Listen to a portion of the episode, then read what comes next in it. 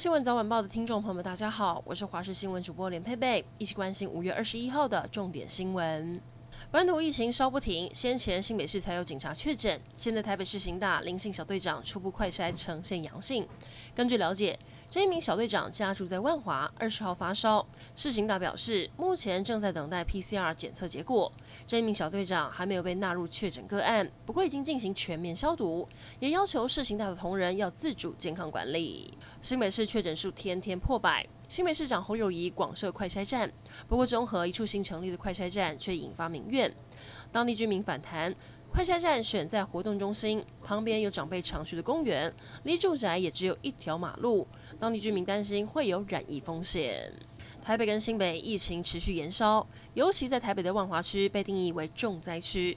台北市立大学博爱校区虽然位在中正区，但校方表示，为了安全起见，将把留在宿舍的本岛住宿生以专车的方式将学生送回家。不仅引发学生不满，认为移动风险高，也违反了教育部希望学生不要随便移动的指令。中央流行疫情指挥中心表示，会进一步了解。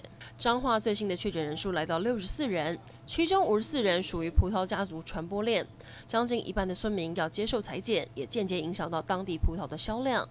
家族中的大儿子被妈妈传染，在医院隔离治疗中。他接受电话访问，替爸妈叫屈。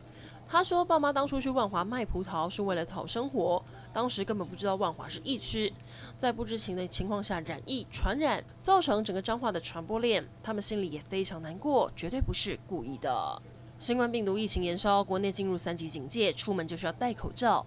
不过，高雄有一名男骑士戴了全罩式的安全帽，却没戴口罩，当场被眼尖的执行员警发现劝导。另外，屏东县警方也特别在大马路口设置拦检站，过去是拦查酒驾，现在是口罩临检。上午，云林县长张丽善也带队稽查虎尾传统市场的现况。为了加强防疫，没有戴口罩的就直接开罚。